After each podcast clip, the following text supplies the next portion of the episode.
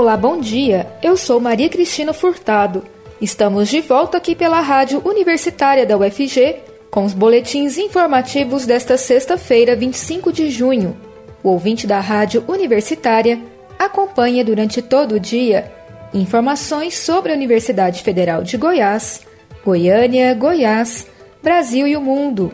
Ouça a Rádio Universitária pelos 870 AM, pelo site radio.fg.br e pelo aplicativo Minho FG.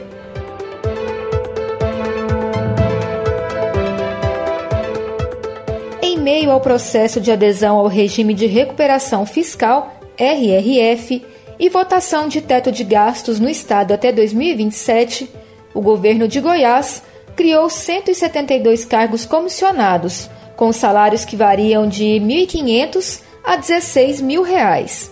A gestão estadual justifica que reduziu funções comissionadas, ocupadas exclusivamente por servidores efetivos da Secretaria da Educação, SEDUC, e que não haverá aumento de despesas. A Lei 21.030, com os novos cargos, foi aprovada com 22 votos na Assembleia Legislativa em 10 de junho e publicada em suplemento do Diário Oficial do Estado na última quarta-feira. O texto também estabelece 196 novas funções comissionadas no Poder Executivo e aumenta gratificações de coordenadores regionais e de diretores da SEDUC.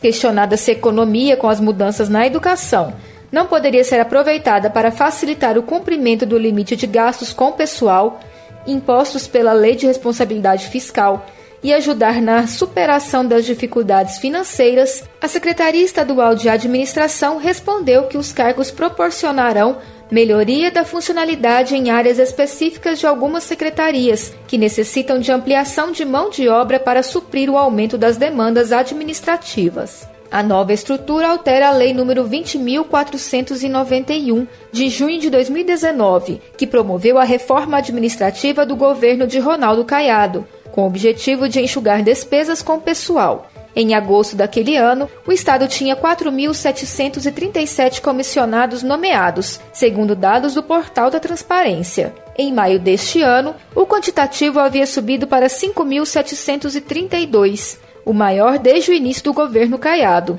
Agora pode chegar a 5.904. No último mês da gestão do PSDB, do ex-governador José Eliton, a quantidade de cargos em comissão era de 6.170. Em maio de 2018, antes das eleições, eram 6.846. Por conta da pandemia, a tradicional Romaria do Divino Pai Eterno acontece a partir de hoje até o dia 4 de julho de forma virtual e conta com barreiras para evitar aglomerações em Trindade, na região metropolitana de Goiânia. Devotos podem acompanhar a programação da Basílica pela internet. A Prefeitura de Trindade instalou seis barreiras sanitárias, uma delas na entrada do município pela GO 060, mais conhecida como Rodovia dos Romeiros, onde fica o Portal da Fé, e outras dentro da cidade. Na rodovia, também há um bloqueio com a ajuda da Polícia Militar e Corpo de Bombeiros, onde motoristas são orientados a não entrarem no local. Pelo segundo ano consecutivo, está proibida a entrada e a circulação de comitivas de carreiros, muladeiros, foliões, tropeiros, cavaleiros e passeio de ciclistas. Eventos como missas, novenas, terços, procissões, vigílias e similares, com presença de público, estão proibidas nas igrejas tradicionais, Hotéis e o comércio de rua também serão fechados. De acordo com a Basílica, o evento, que acontece há mais de 180 anos, desta vez tem o tema Pai Eterno, diante de vós somos todos irmãos. A escolha foi fundamentada na encíclica Fratelli Tutti do Papa Francisco, que trata da fraternidade e da amizade social. Os devotos podem acompanhar a programação por meio das redes sociais do santuário e pela TV Pai Eterno. A Romaria do Divino Pai Eterno reúne cerca de 3 milhões de devotos ao longo de 10 dias de celebrações. Mais uma remessa de vacinas contra a Covid-19 chegou a Goiás na madrugada de hoje. O lote com 74.880 doses da Pfizer será direcionado para a primeira aplicação em Goiânia e Aparecida e outros 21 municípios. As 23 cidades goianas possuem capacidade para armazenamento e distribuição do imunizante, que exige condições especiais de temperatura. Assim que desembarcaram, as doses foram encaminhadas para a Central Estadual de Rede de Frios da Secretaria de Estado da Saúde de Goiás, na capital, para conferência e depois serão enviadas para os municípios. A Prefeitura de Aparecida de Goiânia, na região metropolitana, está reforçando a importância da população tomar a segunda dose contra a Covid-19 para garantir a imunização completa. A aplicação da segunda dose da vacina continua normalmente na cidade, sem necessidade de agendamento. Quem está com o prazo adequado para receber o reforço Basta se direcionar ao drive-thru do estacionamento do Aparecida Shopping ou em uma das cinco unidades básicas do município para completar o ciclo vacinal. As unidades são UBSs do setor Andrade Reis, Bairro Cardoso, Jardim Olímpico, Jardim Floresta e Veiga Jardim. O atendimento da segunda dose ocorre de segunda a sexta-feira, das 8 horas da manhã às 6 horas da noite, no drive do Aparecida Shopping, e das 8 às 5 horas da tarde nas unidades de saúde. Aos sábados, a vacinação é exclusiva no drive, das 8 às 5 da tarde. O reforço é mediante disponibilidade das doses no município. Segundo a coordenadora de imunização em Aparecida de Goiânia, Renata Cordeiro, até esta terça-feira, 22 de junho, o município já havia aplicado mais de 188 mil doses de vacina, sendo mais de 144 mil como primeira dose e quase 44 mil como segunda. E os moradores de Aparecida de Goiânia tem até o dia 10 de julho para transferir a titularidade do imóvel com redução da alíquota do Imposto sobre a Transmissão de Bens Imóveis, ITBI, com cálculo feito a 1%.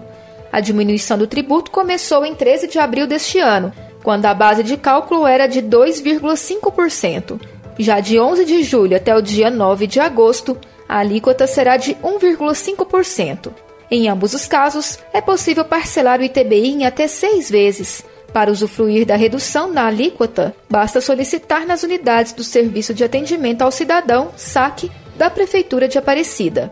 Devido à pandemia de Covid-19, é preciso agendar o atendimento no site da Prefeitura. A solicitação da guia para pegar o ITBI pode ser feita também nos cartórios localizados em Aparecida de Goiânia. Além dos documentos pessoais, o interessado deve levar o contrato ou escritura de compra e venda do imóvel. Goiás para o Maranhão, do Rio de Janeiro para a Croácia. O público pode conferir produções nacionais e internacionais com a distância de um clique durante os quatro dias de programação do 14º Dia Internacional da Animação de Goiânia, DIA. O evento começa nesta sexta-feira e segue até o dia 28. Em formato virtual, as animações podem ser acessadas no site e canal do YouTube da M Marte Produções, organizadora do evento. Os 52 filmes selecionados para essa edição integram as cinco mostras, com representantes de estados como São Paulo, Rio de Janeiro e Maranhão, e de países como Alemanha, Espanha, Índia, Croácia e Argentina. Oficinas e debates completam a programação. O evento ocorre em Goiânia desde 2007, como uma extensão do Dia Internacional da Animação, criado em 2002 pela Associação Internacional do Filme de Animação e realizado em mais de 30 países.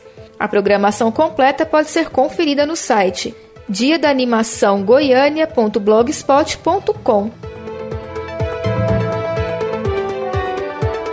O show de abertura da temporada 2021 do projeto Música no Campus será com o cantor Chico César, no dia 29 de junho, terça-feira, às nove e meia da noite. Em 2020, o projeto foi interrompido devido à crise sanitária mundial provocada pela Covid-19. Agora, o cantor paraibano retorna ao projeto depois de nove anos em novo formato, com transmissão simultânea pelo canal da UFG Oficial no YouTube, pela TV UFG e pela rádio universitária.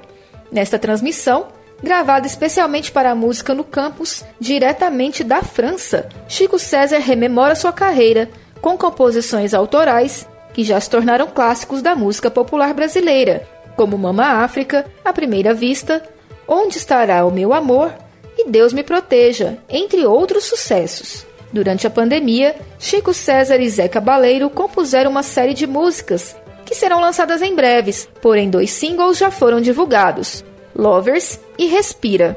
O projeto Música no Campus, nesta última década, realizou 40 shows, levando ao Centro de Cultura e Eventos cerca de 130 mil pessoas, com média de 3.250 pessoas por show. O boletim informativo da Rádio Universitária volta logo mais às 3 horas. Fique ligado na programação pelos 870 AM, pelo site radio.fg.br e pelo aplicativo Minho FG. A Rádio Universitária também está nas redes sociais. Siga a rádio no Instagram e no Facebook. E não deixe de conferir os informativos em formato de podcast pelas redes sociais e nas principais plataformas digitais de áudio. E se puder, fique em casa. Maria Cristina Furtado para a Rádio Universitária.